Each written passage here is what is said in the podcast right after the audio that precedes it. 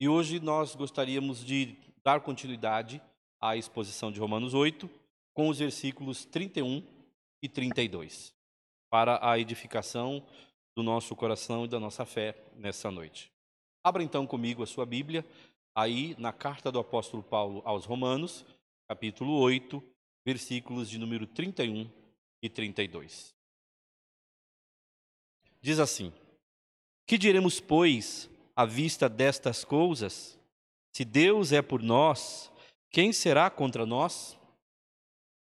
Aquele que não poupou o seu próprio filho, antes por todos nós o entregou, porventura não nos dará graciosamente com ele todas as coisas?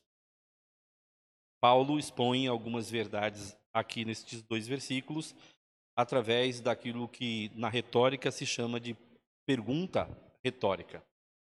Aquele tipo de pergunta e a resposta é óbvia, que nem sequer que nós possamos pronunciá-las, porque o seu sentido é evidente.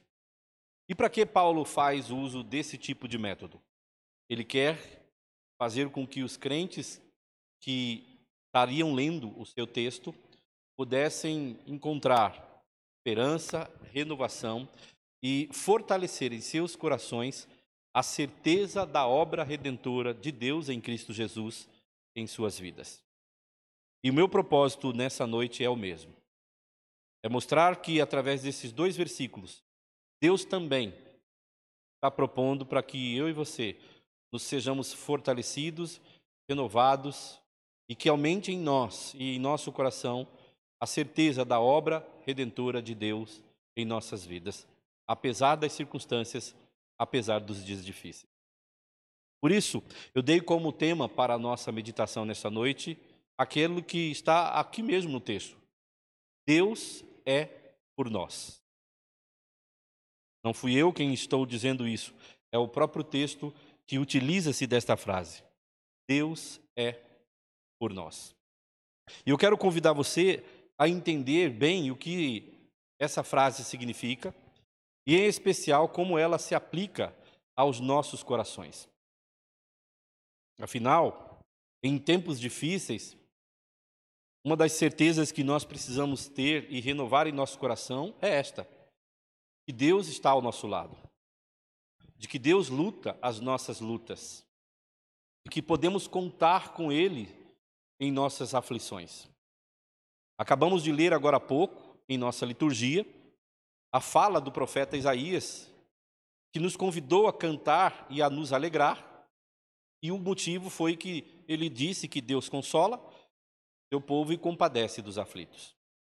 Mostrando, portanto, que há garantias para mim e para você, de que não importam as circunstâncias, Deus é por nós.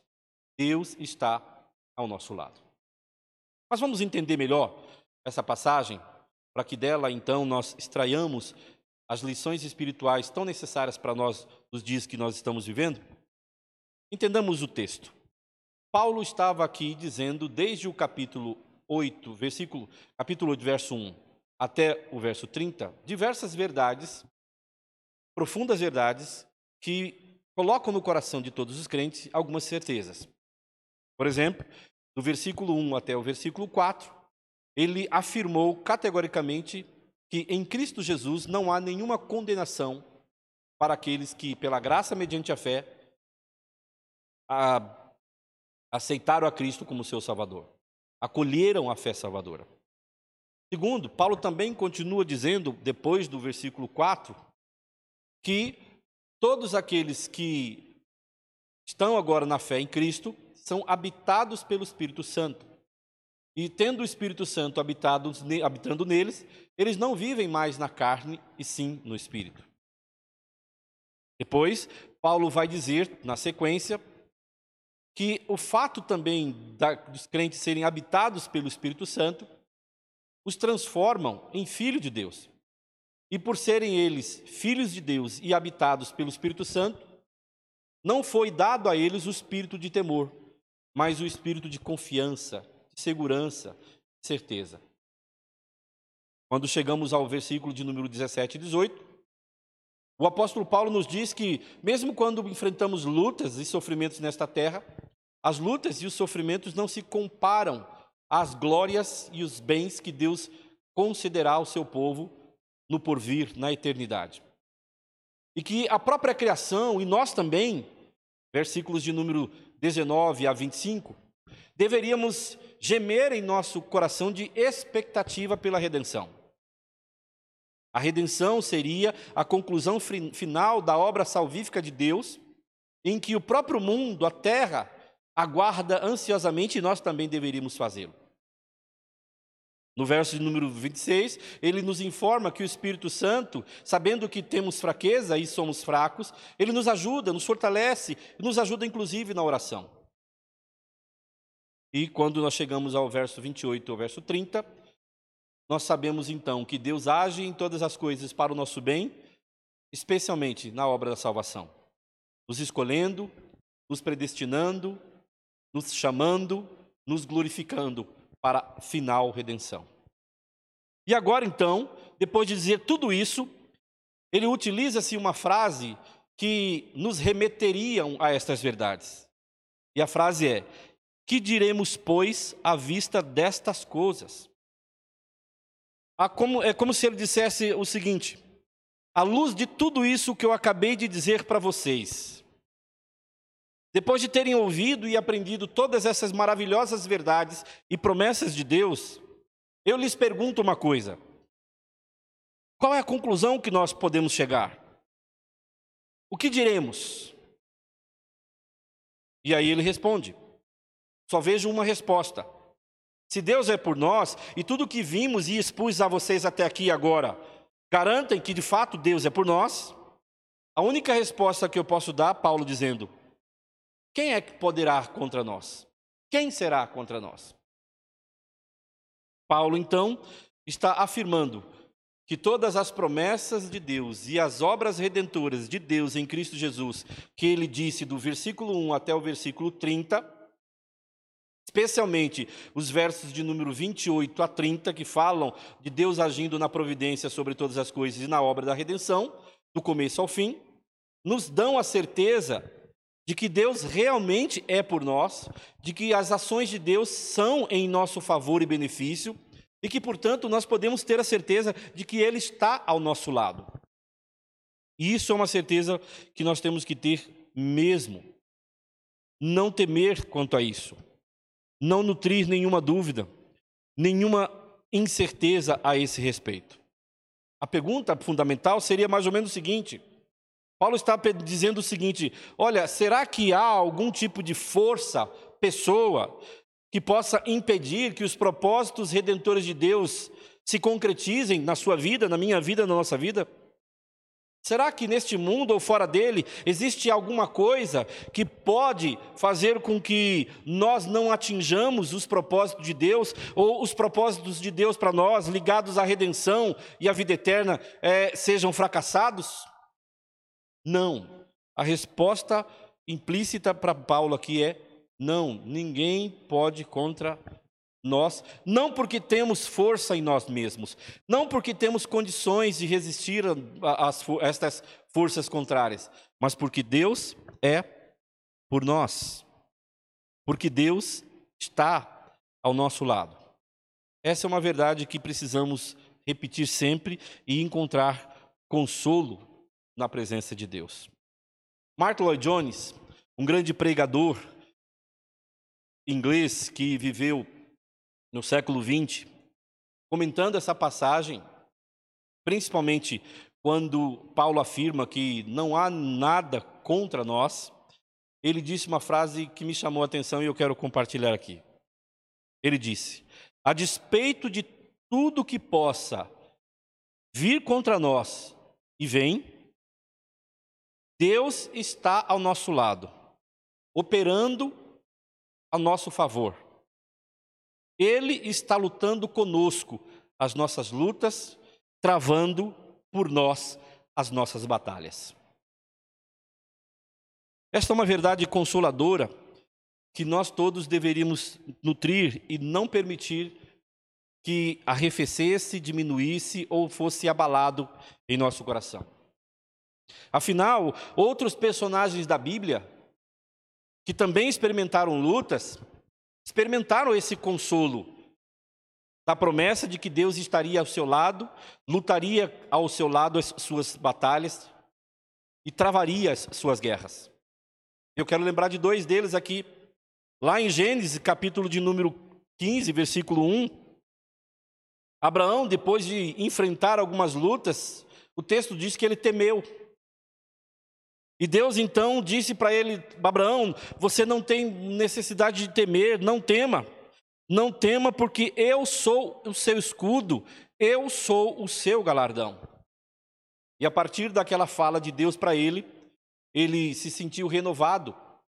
Não porque ele tinha condições, não porque nele residia forças psíquicas, emocionais ou físicas, ou ainda materiais, para se fortalecer, mas porque Deus havia lhe dito: Eu sou o seu escudo. Além disso, um segundo personagem bíblico que também experimentou esta mesma verdade consoladora foi Davi. Davi, quando nós lemos a passagem em que ele, no Salmo 23, narra alguns momentos de sua luta, Davi disse o seguinte: que não teria medo, por quê? Não teria medo, mesmo que passasse pelo vale da sombra da morte, porque tu estás comigo e o teu cajado me protege. Davi reconheceu que ele poderia passar por vales de sombra de morte, mas mesmo passando por aquele tipo de situação de adversidade, tribulação, luta e sofrimento, ele tinha uma certeza. Ele poderia passar por aquelas circunstâncias sem medo, não por causa dele, ou que nele residisse algum tipo de força, mas porque Deus estaria com ele, Deus o protegeria. Portanto, meus irmãos, estes dois personagens bíblicos, Abraão e Davi, mesmo passando por circunstâncias de temores e tribulação, na linguagem de Davi, vales de sombra de morte, eles confiaram e se sentiram fortalecidos nessa verdade. Deus está ao seu lado. Deus era por eles. Deus travava as suas batalhas, lutava com eles as suas guerras. É esta verdade que Paulo está afirmando aqui no versículo 31 de Romanos 8. Deus é por nós. E se Deus é por nós, nós não podemos temer mal nenhum. Essa é uma verdade profunda e consoladora. Entretanto, é necessário que nós passemos aqui uma palavra de cautela. Que, que cautela é esta? Quando Paulo afirma que Deus é por nós e que ninguém será contra nós, através da pergunta quem será contra nós, ele não quer dizer que não exista forças neste mundo que realmente não lute contra nós ou que não criem dificuldades para nós, ou que através dos seus atos não queiram o nosso mal. Pelo contrário, Paulo não é um ingênuo ou leviano a ponto de ensinar uma espécie de otimismo sem fundamento. Não, Paulo não está dizendo que nenhuma força existe que contrarie a vontade de Deus. Muito pelo contrário. Ele, a partir do verso 31, vai citar várias dessas forças que atuam contra o, seu, o povo de Deus, que atuam para fazer o mal no povo de Deus. Mas mesmo estas coisas não surtirão efeito, não impedirão que os propósitos redentores de Deus é, é, é, sejam impedidos de acontecer. Claro que nós enfrentamos lutas. E aqui vem aqueles três inimigos clássicos que todo cristão enfrenta a carne, o mundo e o diabo. A nossa inclinação pecaminosa luta contra nós. O mundo, os seus valores, os seus costumes, a sua cultura luta contra nós. O diabo luta o tempo inteiro contra nós. Nós temos inimigos terríveis e ferozes que não se cansam, estão ao nosso derredor o tempo inteiro tentando fazer com que nós caiamos e nos afastemos dos braços de Deus. Portanto, Paulo não está aqui sendo um otimista sem fundamento, dizendo: olha, nada no mundo, nem ninguém ou força nenhuma está atuando contra nós. Muito pelo contrário. Diversas coisas e experiências pelas quais nós passamos no dia a dia de nossas vidas provam o contrário. Que existem forças contrárias a nós, que querem o nosso mal e que muitas vezes elas atuam para nos desanimar, para lançar medo em nosso coração. Eu creio que o período que estamos vivendo por causa da pandemia é uma delas. Circunstância de tribulação, circunstância de temor, circunstância de é, falta de paz, de incertezas, de dúvidas. Tudo isso oferece uma espécie de atuação contra nós, ou barreira contra nós. Às vezes, como lembrou John Stott, um outro pastor inglês, já também falecido, às vezes, quando a calamidade e a dor nos atingem, nós ficamos com a sensação de que o universo inteiro parece estar contra nós. Quem sabe você mesmo já tenha sentido ou passado por essa experiência de que você mesmo disse: Olha, parece que tudo conspira contra você. Parece que as coisas ou nada está, que está acontecendo é a seu favor. E eu vou dizer mais, mais ainda: alguns de nós têm a sensação de que, pelo menos em alguns momentos, em algumas circunstâncias, nem Deus é, é a nosso favor. Parece-nos que o próprio Deus é contra nós. No entanto, eu quero que você se lembre que Deus está ao teu lado, Deus é por você, Deus luta a seu favor, mesmo nas circunstâncias difíceis. Deus permitiu, por exemplo, quando o povo de Israel passou por momentos difíceis na sua história, especialmente por causa da disciplina de Deus contra o pecado, Deus não estava sendo mal contra eles. Deus não estava contra eles. Deus estava atuando para o bem deles. Ou mesmo quando circunstâncias difíceis acontecem conosco, nós precisamos nos lembrar, segundo Hebreus 12, eh, que Deus disciplina a quem ama. Deus muitas vezes não nos corrige, não nos disciplina porque é contra nós ou quer fazer algum mal a nós. Pelo contrário, ele permite essas coisas para o nosso próprio bem, porque nos ama. O que eu quero dizer é que, mesmo quando parece que Deus não está ao nosso lado, que o mundo todo gira ao contrário a nós, que as forças se uniram contra nós, nunca perca isso de vista. Mesmo nessas circunstâncias, Deus é por você. Deus é a seu favor. Pode parecer que o mundo as forças do mundo e às vezes até mesmo a passividade aparente de Deus esteja atuando para prejudicar você. Mas nunca se esqueça de que nossa confiança não vem das circunstâncias. Nossa segurança não vem das, das tribulações ou não tribulação. Do momento de paz ou do momento de bonança, ou de dor, perdão mas vem de Deus, do caráter de Deus, da pessoa de Deus e das promessas de Deus.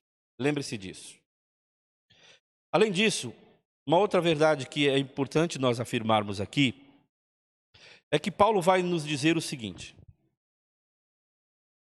Deus é por nós, e ele já deixou isso claro.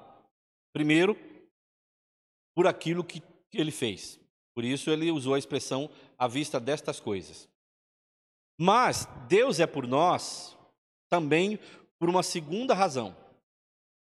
Porque ele enviou o seu filho para morrer na cruz em meu lugar, em seu lugar, em nosso lugar, em nosso favor. Isso nos dá ainda mais garantia, mais certeza do amor de Deus pelas nossas vidas. Olha o que ele diz no verso de número 32. Aquele que não poupou o seu próprio filho, antes por todos nós o entregou, porventura não nos dará graciosamente com ele todas as coisas? Pensa no seguinte raciocínio. Paulo está dizendo assim, ó, Deus é por nós. Que provas Deus pode dar de que de fato ele é por nós? Ele luta ao nosso lado, ele está sempre fazendo as coisas para o nosso bem.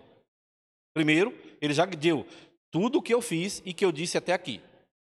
A habitação do Espírito Santo, a redenção, as promessas de vida eterna, a salvação.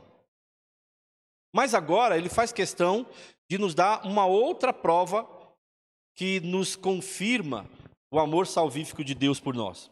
Que prova é essa? Ele entregou por nós o seu próprio filho. Ele não poupou o seu próprio filho, antes o entregou. Veja que aqui não há prova maior de amor do que este. Deus entregando o seu filho como sacrifício vivo e oferta suave em favor de pecadores como nós. Aqui mesmo, em Romanos, no capítulo 5, verso 8, ele já havia dito esta mesma verdade de maneira maravilhosa, brilhante. Quando ele, refletindo sobre essa verdade, das provas do amor de Deus, ele disse: Mas Deus prova o seu próprio amor para conosco pelo fato de ter Cristo morrido por nós, sendo nós ainda pecadores. E agora ele volta aqui no capítulo 8 a afirmar a mesma verdade. Deus prova que nos ama, Deus prova que está ao nosso lado, Deus prova que luta e trava as nossas batalhas, Deus prova que age sempre para o nosso bem e a nosso favor, ao nosso favor.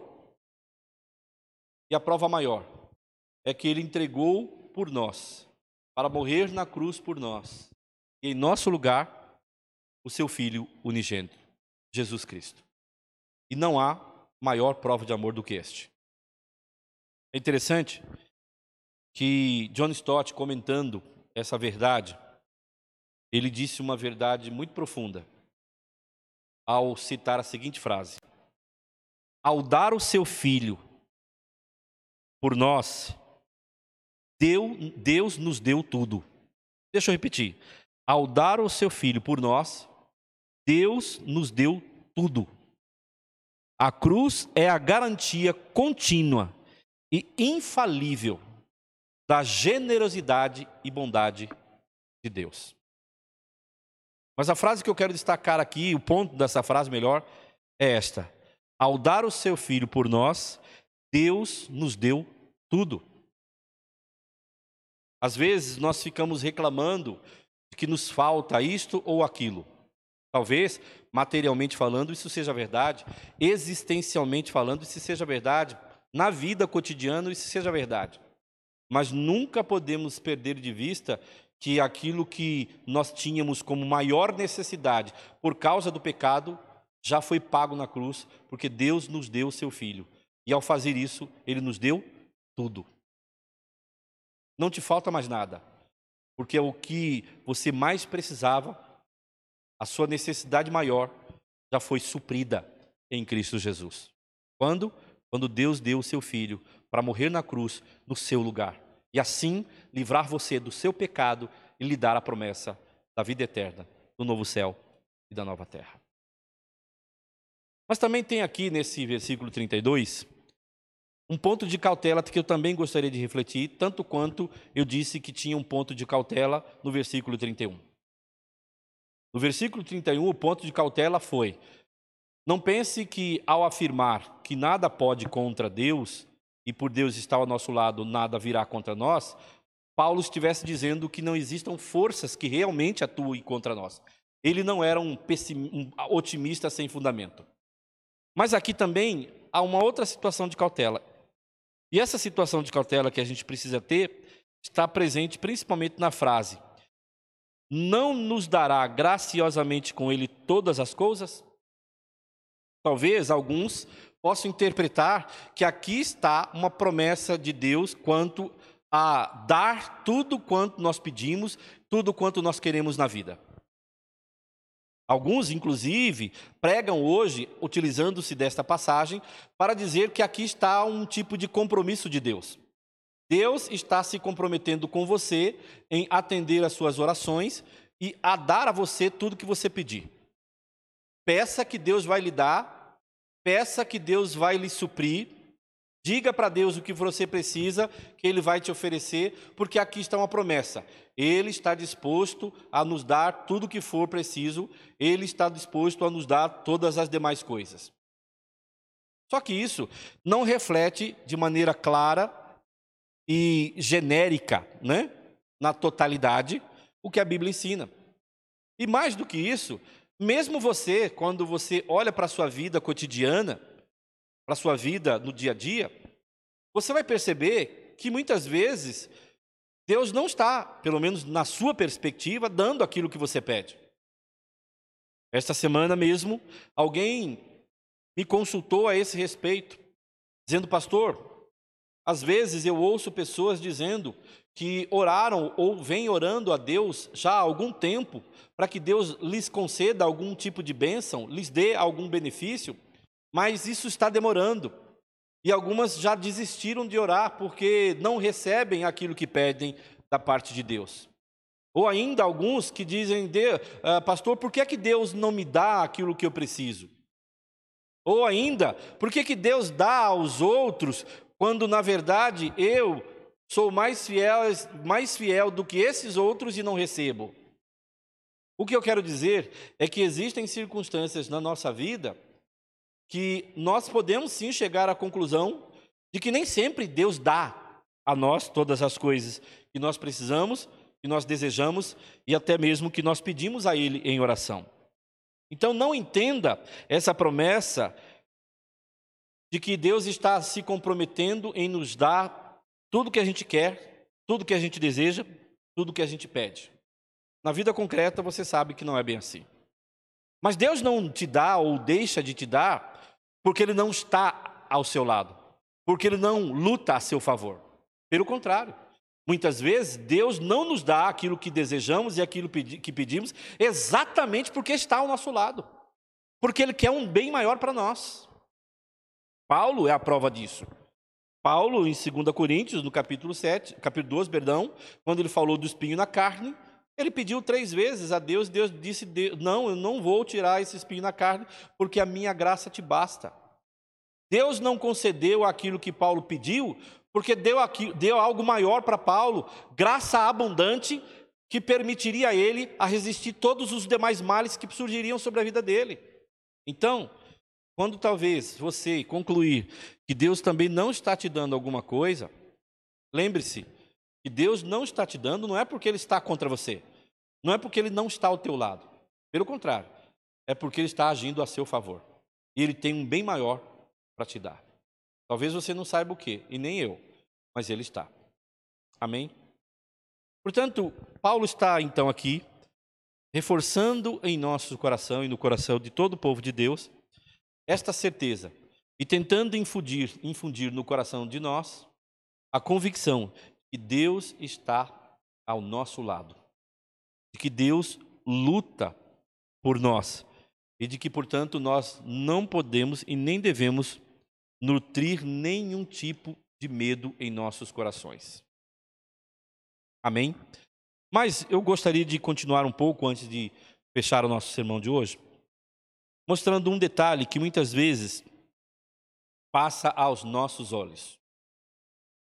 E o detalhe é o seguinte: às vezes nós olhamos para essa frase, e eu, enquanto estudava este texto, vi um sermão, vi e ouvi um sermão por internet, em que o pregador utilizou essa expressão, Deus é por nós, e aplicou genericamente a todas as pessoas. E esse pregador disse algo mais ou menos o seguinte: muitas pessoas hoje acreditam que Deus ele é um estraga prazeres. E como estraga prazeres, está colocando regras e limites para a vida dos homens. E a conclusão que essas pessoas chegam é que Deus não quer o seu bem. Porque, segundo eles, se Deus quisesse realmente o seu bem, se Deus te quisesse a sua felicidade, e se Deus estivesse realmente ao seu lado, Deus não criaria regras, Deus não estabeleceria limite, Deus atuaria sempre a seu favor. E aqui ele disse: Deus atua a favor de todas as pessoas. Deus está ao lado de todos aqueles que fazem o bem. Entretanto, há um erro numa interpretação universalista dessa passagem. A passagem vai dizer que Deus atua ao lado, Deus faz o bem e Deus age em favor apenas de um grupo de pessoas. Mas que grupo de pessoas são estas a quem Deus intercede, a quem Deus age? Se nós olharmos em todo o texto que ele já nos recomendou, desde o capítulo 8, verso 1, até aqui nós vamos concluir que ele está se referindo àqueles que estão em Cristo Jesus. Mas ele repete isso no versículo 33 e 34, quando diz: Quem intentará acusação contra os eleitos de Deus? É Deus quem os justifica. Quem os condenará é Cristo Jesus, quem morreu, ou antes que ressuscitou, o qual está à direita de Deus e também intercede por nós. Portanto, os beneficiários dessa presença de Deus, os beneficiários dessa comunhão com Deus, os beneficiários da promessa de que Deus estará sempre ao seu lado e lutará as batalhas com ele, são os eleitos de Deus. Eleitos estes que foram justificados pelo sangue de Jesus derramado na cruz. Não é pelo mundo inteiro, não é universalmente por cada uma das pessoas que perambulam pelas ruas. Mas Deus está ao lado. Deus luta as batalhas. Deus é, age a, em favor dos eleitos. Eleitos estes que foram justificados pela graça mediante a fé na obra salvífica de Jesus Cristo. Então, se você é um deles, você pode hoje desfrutar dessa promessa. Deus é por você. Deus está ao seu lado. Deus luta com você as suas lutas e trava as suas batalhas por você. Lembre-se sempre desta verdade e se sinta fortalecido, renovado e consolado por elas, não permitindo que o medo, a dúvida, a insegurança possa tirar essa confiança e essa fé do seu coração. Isso é importante. É o que nós precisamos ter sempre em mente e pedir a Deus que renove no nosso coração. Eu sei, queridos, que em momentos de luta, em momentos de tribulação, parece que estas verdades são verdades inatingíveis. Ou experimentar estas promessas como algo consolador é difícil. Temos que admitir. No entanto, não são as circunstâncias, no entanto, não é o nosso coração, ou a nossa capacidade para resistir, que deve ser levado em consideração num momento como este. O que deve ser levado em consideração é a palavra de Deus. É Deus é quem está afirmando todas essas verdades. É Deus é quem nos está fazendo essa promessa. É Deus é quem está agindo dessa forma. Para o seu bem, ao seu lado, em seu favor. Amém? Que Deus assim nos abençoe e que Deus nos conforte para que nós possamos, em nome de Jesus, a cada dia de nossas vidas, internalizar essas verdades e essas promessas e ganhar força para viver neste mundo tenebroso. Não importam as circunstâncias, não importam os tempos, Deus estará ao seu lado e atuará sempre para o seu bem, ainda que pareça o contrário. Em nome de Jesus. Vamos orar? Abaixe sua fronte, feche os seus olhos e oremos ao Senhor, agradecendo a sua palavra.